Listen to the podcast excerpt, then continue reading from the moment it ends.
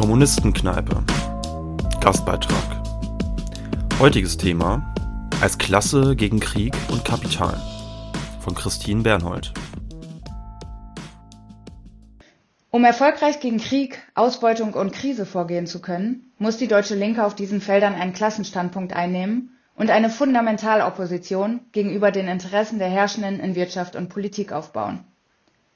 In der Friedensfrage bedeutet das aktuell, hierzulande allem voran gegen den NATO-Imperialismus zu kämpfen, ohne dabei Illusionen über schwächere Imperialisten wie die Russische Föderation zu schüren.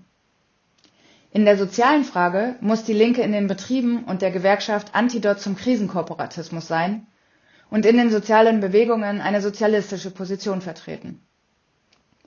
Es bedarf dringend einer gesellschaftlich wahrnehmbaren Kraft, die nicht bloß für Umverteilung kämpft. Kriegspolitik, Militarisierung und ein Krisenmanagement auf Kosten der Mehrheit der Lohnabhängigen haben eine gemeinsame Ursache in der kapitalistischen Produktionsweise und müssen entsprechend gemeinsam bekämpft werden. Wieder den NATO-Kooperatismus. Vor bald einem Jahr hat die russische Regierung den in der Ukraine seit 2014 herrschenden Bürgerkrieg und den seit Jahren von westlich-imperialistischen Zentren angeheizten Konflikt zwischen der NATO und Russland zu einem ausgewachsenen Krieg eskaliert, der von Tag zu Tag mehr Leid und Tod und eine gewaltige Zerstörung sozialer und ökologischer Lebensgrundlagen produziert. Die dominante Deutung dieses Krieges, wie sie von den gleich ausgerichteten Medien und der Bundesregierung nahezu unisono vertreten wird in Klammern (der Autokrat Putin ziehe gegen die liberale Demokratie ins Feld), ist auf ideologische Mobilmachung für den NATO-Kooperatismus gepolt. Sie soll die Zustimmung der Bevölkerung zur Rüstungsexpansion zur Militarisierung und zur offenen Beteiligung am Krieg, der längst ein Stellvertreterkrieg zwischen der NATO und Russland ist, generieren. Die NATO-Politik umfasst auch das Bündnis mit faschistischen Kräften in der Ukraine, die zu Freiheitskämpfern verklärt werden.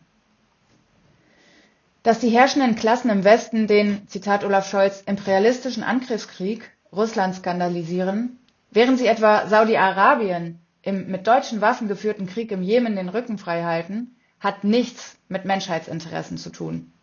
Sie treibt um, dass die russische Regierung das bisherige Vorrecht der NATO in Frage stellt, die Welt mit Gewalt und völkerrechtswidrig nach ihrem Gutdünken zu ordnen. Solange ein Frieden keinen Sieg über Russland impliziert, stellen die dominanten Kräfte der NATO-Staaten die Zeichen auf mehr Krieg, nicht auf weniger.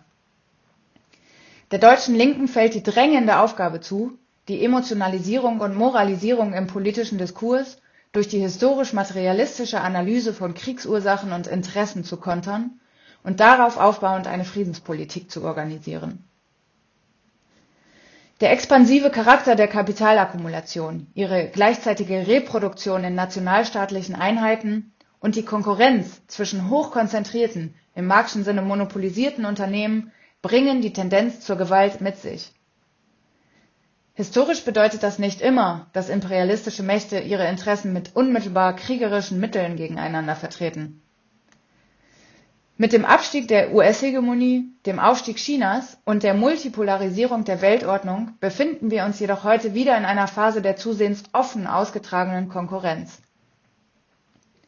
Imperialistische Kriege, die zuvor vorrangig in den Peripherien geführt wurden, rücken wieder ins Zentrum für die NATO ist China perspektivisch der Hauptfeind, sie setzt aber seit Jahren auch auf eine Schwächung Russlands. Die Gründe für den Angriff Russlands auf die Ukraine sind vielschichtig. Nur zwei können hier genannt werden. Auf geopolitischer und sicherheitspolitischer Ebene gehört es erstens zur Vorgeschichte des Krieges, dass die NATO im Gegensatz zu gegenteilig lautenden Versprechungen konfrontativ und aggressiv bis an die Grenze Russland expandiert ist. Zweitens ist der Krieg nicht unabhängig von geoökonomischen Interessen der herrschenden Klasse Russlands zu erklären. Nach dem Fall der Sowjetunion ist das Land zur Semiperipherie degradiert worden. Neben einer starken Rüstungs- und Atomindustrie und anderen, vorrangig regional konkurrenzfähigen Industriezweigen ist die politische Ökonomie Russlands stark von Rohstoffexporten abhängig. Diese spielen aber in der globalen Konkurrenz zwischen Großkonzernen eine bedeutende Rolle und sie sind an geopolitische Beziehungen zu Transit- und Empfängerländern gebunden. Geografische Expansion im Sinne von langfristig angelegten Kapitalexport spielt nur im postsowjetischen Raum eine Rolle. Für die Profitinteressen russischen Kapitals stellt der Verlust politischer und wirtschaftlicher Einflussnahme in der Ukraine vor diesem Hintergrund eine Bedrohung dar. Seit 2014, also dem vom Westen unterstützten Maidan-Putsch, sind die wirtschaftlichen Beziehungen zwischen Russland und der Ukraine stark zurückgegangen und die Anbindung des Landes an die Eurasische Wirtschaftsunion wurde zugunsten der EU-Anbindung vereitelt. Russland agiert in der Ukraine aus einer Position der Schwäche gegenüber den NATO-Staaten heraus. Der Möglichkeiten zur politischen und ökonomischen Einflussnahme durch die imperialistische Politik der NATO und der EU beraubt, hat die Regierung im Februar 2022 die militärische Option gewählt. Die geopolitischen und ökonomischen Interessen, die den Angriff auf die Ukraine begründet haben, sind gleichwohl Interessen russischer Imperialisten. Was heißt das für die deutsche Linke? Wir müssen unserer friedenspolitischen Kernaufgabe, dem Kampf gegen den Hauptfeind im eigenen Land und gegen den NATO-Imperialismus nachkommen, mit einer klassenkämpferischen Position und ohne uns Illusionen über die Rolle der herrschenden Klasse Russlands im imperialistischen Weltsystem zu machen. Die Multipolarisierung der Weltordnung impliziert eine Schwächung des US-Imperialismus. Für die Arbeiterklasse in Zentren und Peripherien bringt das aber nicht automatisch eine verbesserte Ausgangsposition mit sich. Realpolitisch gilt es, gegen Aufrüstung und die deutsche Kriegsbeteiligung in der Ukraine, gegen Waffenlieferungen und gegen Sanktionen zu kämpfen, von denen vor allem die Subalternen verschiedener Länder betroffen sind. Wir müssen Druck in Richtung einer Verhandlungslösung aufbauen und skandalisieren, dass die Bundesregierung im Verbund mit den USA diplomatische Mittel ausschließt, womit die Gefahr einer schlimmstenfalls atomaren Eskalation des Krieges zunimmt. Über realpolitische Ansätze hinaus muss die Antikriegsbewegung deutlich machen, dass eine grundsätzliche Tendenz zum Frieden innerhalb der kapitalistischen Produktionsweise nicht möglich ist. Klassenkampf statt Co-Management. Die Ursache der wachsenden Verarmung und der sozialen Polarisierung liegt in der langfristigen Krise der kapitalistischen Produktionsweise.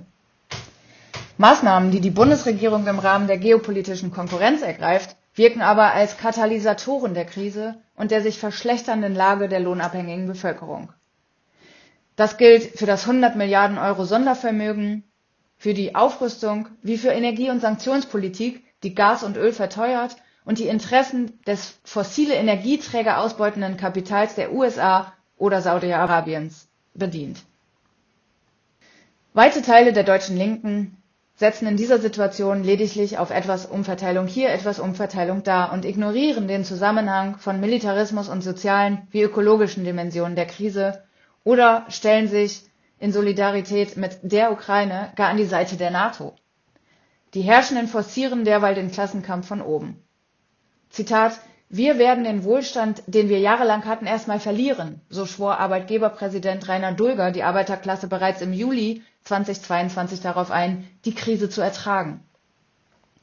Medien und Politiker starteten neben Angriffen auf die Friedensbewegung zugleich eine Kampagne für warme Pullover gegen Putin statt eines heißen Herbstes. Auch die rechtssozialdemokratischen Strömungen in den Gewerkschaften reichen dem Kapital die Hand. Unternehmen müssten staatliche Unterstützung annehmen können und trotzdem Boni zahlen dürfen, meinte etwa DGB-Chefin Jasmin Fahimi. Es sei jetzt nicht an der Zeit für kapitalismuskritische Grundsatzdebatten. Doch das Gegenteil ist der Fall. Intensivierte Ausbeutung, wachsende Verarmung, Prekarisierung und soziale Polarisierung, der utilitaristische Umgang mit Migranten, die Folgen von Naturzerstörung, Militarisierung und Krieg, all dies sind verschiedene Entwicklungsstränge derselben langfristigen Zuspitzung kapitalistischer und geopolitischer Interessendurchsetzung und Konflikte. Co-Management und Sozialpartnerschaft, wie sie der Mainstream in den Gewerkschaften seit Jahrzehnten betreibt, haben die Lage der arbeitenden Klasse mit sehr wenigen Ausnahmen verschlechtert und zugleich den Interessengegensatz zwischen Kriegsprofiteuren und der Bevölkerungsmehrheit verschleiert. Auch das Campaigning und der Korporatismus der Sozialdemokratie in den sozialen Bewegungen hat die sozialen, ökologischen, Geschlechter- und Migrationsverhältnisse bestenfalls für einige wenige positiv verändert und die zentrale Frage des Friedens an den Rand gedrängt. Die deutsche Linke hat in den vergangenen Jahren im Gros den Aufbau einer eigenständigen revolutionär-realpolitischen Organisierung hinter Bündnisse mit kooperatistischen Strömungen zurückgestellt. Das Gebot der Stunde ist, sich in den Gewerkschaften, Betrieben und sozialen Bewegungen gegen NATO-Kooperatismus, für Frieden und bessere Arbeits- und Lebensverhältnisse zu engagieren und gleichzeitig darauf hinzuwirken, dass die Widersprüche, die sich an den verschiedenen Ausbeutungs- und Herrschaftsverhältnissen entzünden, politisch als Klasse im Kampf gegen das Kapital ausgetragen werden